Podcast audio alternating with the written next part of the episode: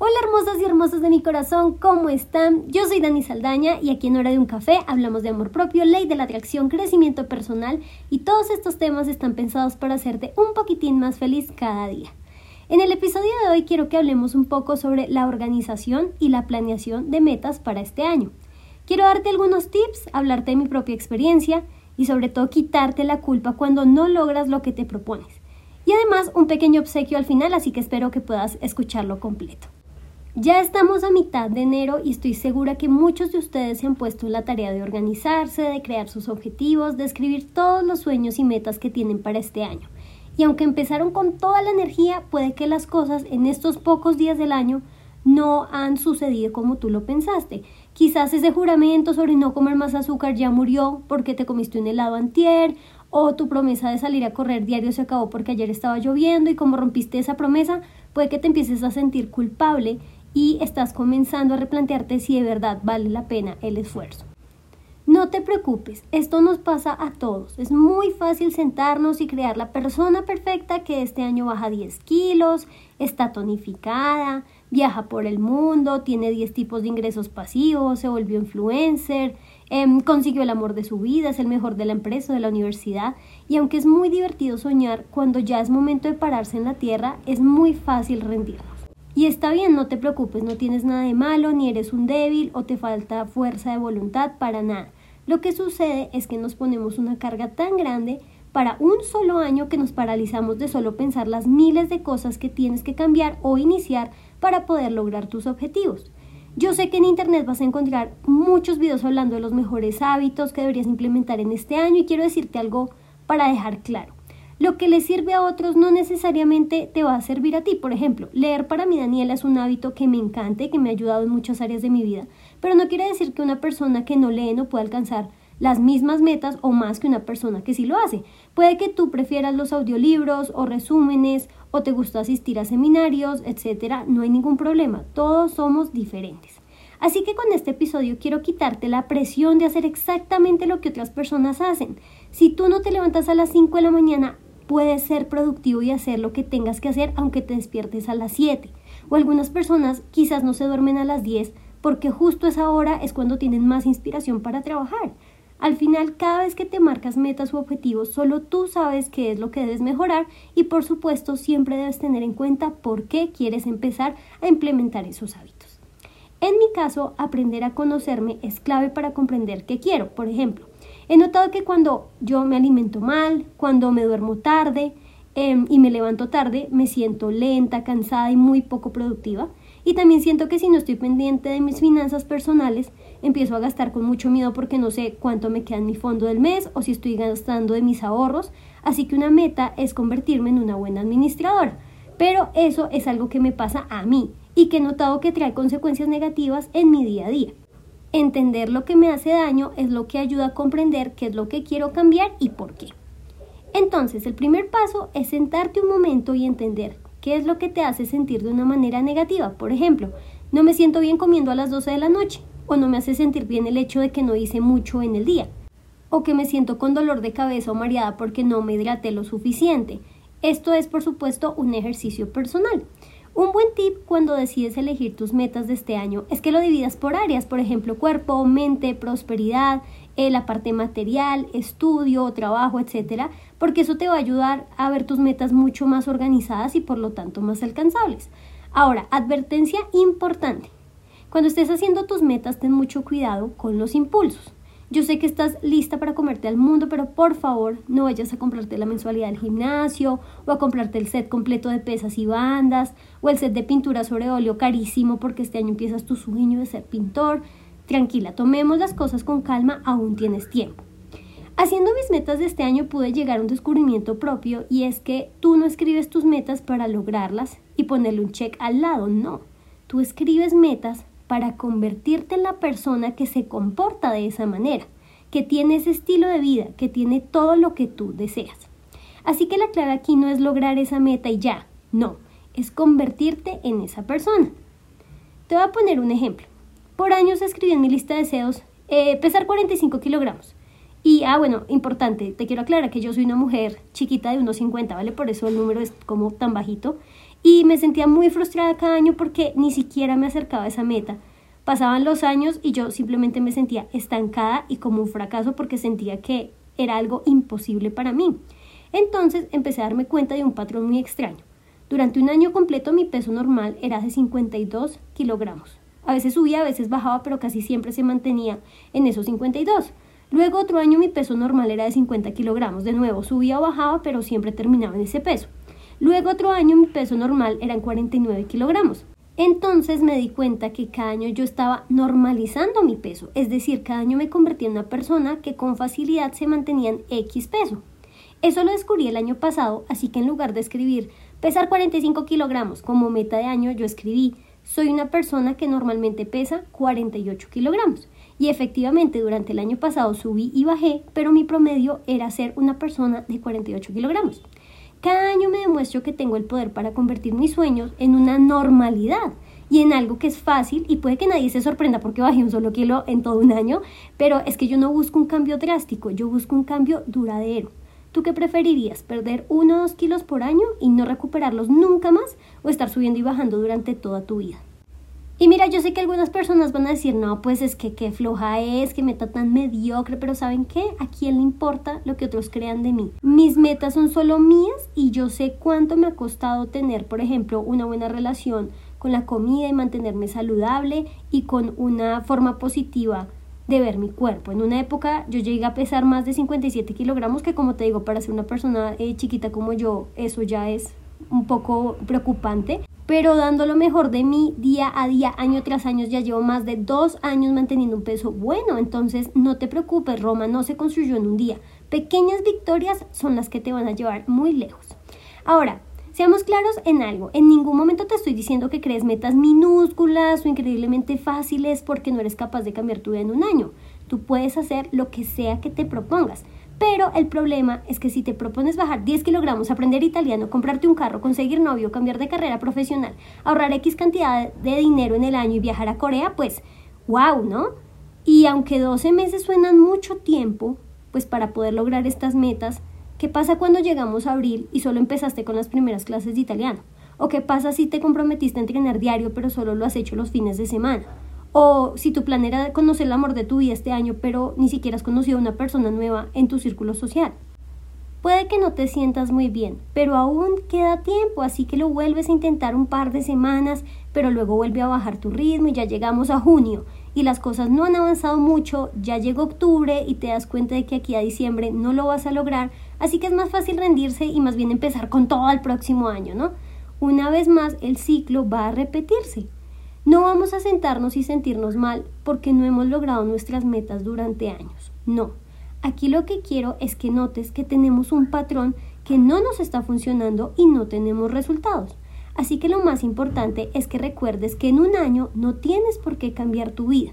No es un tiempo límite, no significa que si no lo lograste para el 31 de diciembre todo tu esfuerzo se fue a la basura. Solo es un cambio de fecha, un mes y un día más, así que quitémonos de la cabeza ese límite mental.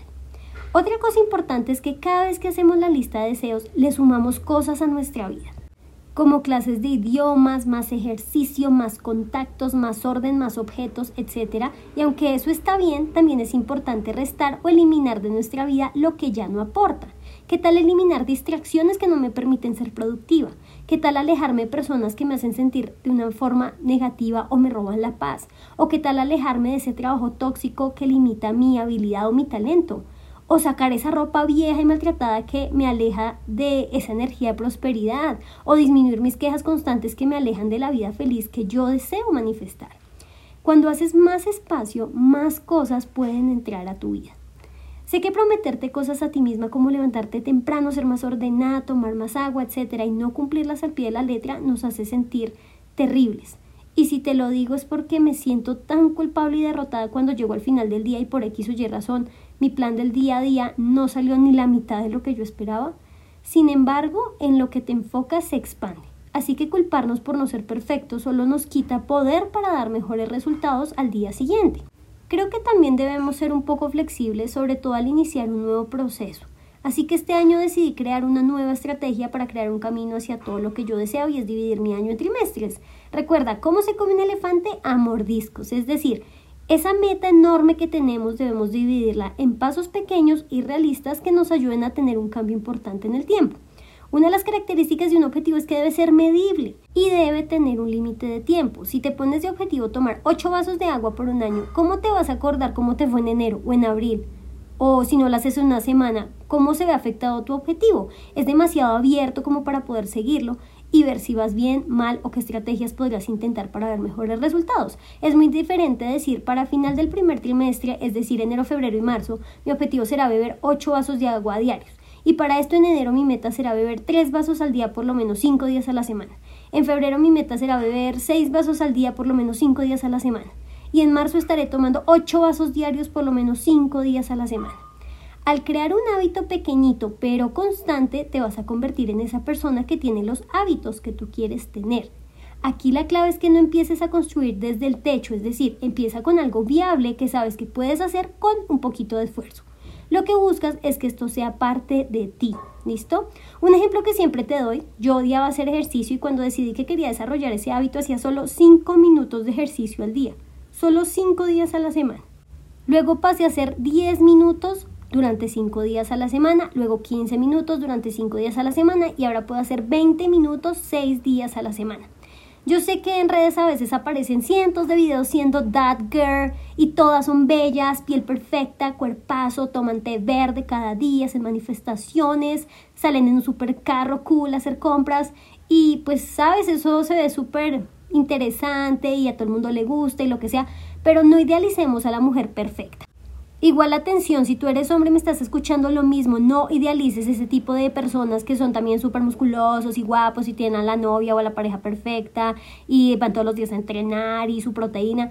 No hay persona perfecta en el mundo, ¿sabes? Cada quien elige cuál es su vida perfecta. Puede que para uno sea trabajar en casa, pero para otros es estar en una oficina cool, con buenos compañeros de trabajo, o te gusta el cabello corto, o una super melena, o no te gusta el té y prefieres el café. Algo tan tonto como eso. De aquí quiero que todo hábito o meta sea por ti y no por un estándar social inventado. Créeme, nadie se despierta maquillada con gafas de sol y en una cama de seda. La perfección no existe. Y creo que a partir de ese punto vale la pena que evalúes el tipo de contenido que deseas consumir este año. ¿Qué quieres aprender? ¿Quién te inspira? ¿Cómo te hace sentir lo que más consumes? Bien, feliz, inspirado, Em, apoyado, más bien es una constante comparación sobre cómo no te ves o cómo no te sientes o lo que no tienes. Si vas a hacer un detox de cuentas tóxicas, este es el mejor momento para hacerlo. Además de hacer este detox, em, clasificar tus metas por secciones, reducir tus metas por pequeños pasitos, también te recomiendo que anotes tus pequeñas victorias. Es muy fácil sentirnos mal por no ser perfectos por no cumplir con eso que nos habíamos propuesto, pero escribir esas cositas que te hacen feliz serán una herramienta maravillosa para mantenerte en tu camino. Por ejemplo, hace como dos años me había puesto la meta de no consumir gaseosa por un año y que crees, lo logré, pero luego dejé ese hábito de lado y volví a consumir ese tipo de bebidas y pues pensé como, hey, ya lo hice una vez, voy a intentarlo de nuevo y mi pequeña victoria es que de lo que llevo de enero no he tomado gaseosa o llevo X días completos meditando. Em, o llevas tantos días tendiendo tu cama cada mañana. Cada pequeña cosita cuenta porque es un cambio importante, aunque para otros no lo sea, para ti sí lo es. Este ejercicio no solo te va a hacer sentir mejor, sino que te va a dar más poder. Si yo ya sé que llevo todo enero sin tomar gaseosa y alguien me ofrece, voy a pensar en ese récord que tengo y podría tener más fuerza de voluntad de decir no gracias porque quiero seguir con mi racha ganadora. Y aquí un pequeño, un mini disclaimer. Eh, Mira, yo decidí no tomar gaseosa porque no la considero ni rica, ni buena para mí, ni saludable para mí, pero eso no significa que tú no puedas beberla o que sean malas o que no puedas disfrutarlas de manera moderada. Fue simplemente mi decisión y no estoy incitando a que el mundo deje consumir ese tipo de bebidas, ¿vale? Ahora hablemos de esas pequeñas recompensas que nos damos cuando logramos cierta meta específica. Por ejemplo, como me porté bien ahorrando por una semana, me tomo un día de compras. O si estoy dejando el cigarrillo, me porto bien cinco días y de premio me voy a permitir tres cigarros al final de la semana. O si no consumí alcohol por cuatro días, me va a regalar una cerveza o un cóctel. El problema de este comportamiento es que le estamos diciendo a nuestro cuerpo y a nuestra mente que estamos haciendo un sacrificio, que nos estamos obligando a hacer algo que no nos gusta. Me cohibo de comer dulces, de fumar, de gastar mi dinero y tu cerebro solo quiere ayudarte a ser feliz, ayudarte a lograr lo que tú quieres. Entonces, ¿qué va a hacer? Te va a empezar a decir excusas y te dice, te lo mereces, te has portado tan bien, no va a pasar nada, es un pecado chiquitico que no va a traer ninguna consecuencia, pero todos sabemos lo que pasa en un par de semanas nuestros malos hábitos vuelven a ser pan de cada día. Y ya que es algo que no queremos, es decir, va en contra de quien se supone, de quien queremos ser, nos sentimos mal y culpables. Entonces, recuerda esto, ¿cuál es esa verdadera recompensa o premio por haber sido fuerte y constante? Realmente esa recompensa es tu orgullo, ¿sabes? Estás orgulloso por lo que lograste. Recuerda por qué te pusiste esa meta. Mira desde dónde empezaste y hasta dónde has llegado. Si llegas a fallar en tus metas, recuerda no ser tan tan autocrítico, tan fuerte contigo mismo, porque si fallaste en la mañana, pues nada, comprométete a hacerlo mejor en la tarde, no te creas la mentira y mañana sí lo haré bien, porque puede que el mañana nunca llegue. El único momento para actuar es hoy. Esta es la primera vez que voy a dedicarme tanto en mi planeación de este año. Como señora casada, muchas cosas cambiaron en mi vida y me emociona todo lo que se viene. Además, tengo muchos proyectos este año en tres meses, es decir, a fin de este trimestre. Espero poder compartirte mis cambios, mi experiencia y avance en mis objetivos porque me siento muy motivada este año a dar lo mejor de mí y espero que tú también.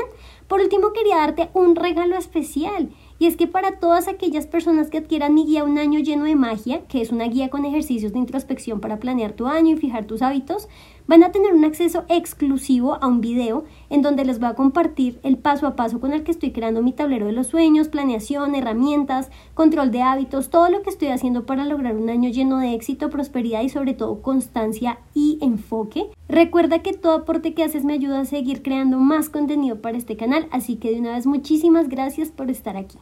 Hermosas y hermosos de mi corazón, espero que este episodio sea de ayuda para ti, que tengas un año maravilloso y algunas pistas de cómo te puedes organizar esta vez para crear todas tus metas, tus objetivos y sobre todo que logres convertirte en quien tú deseas ser. Recuerda que te quiero un montón y nos vemos en una próxima oportunidad.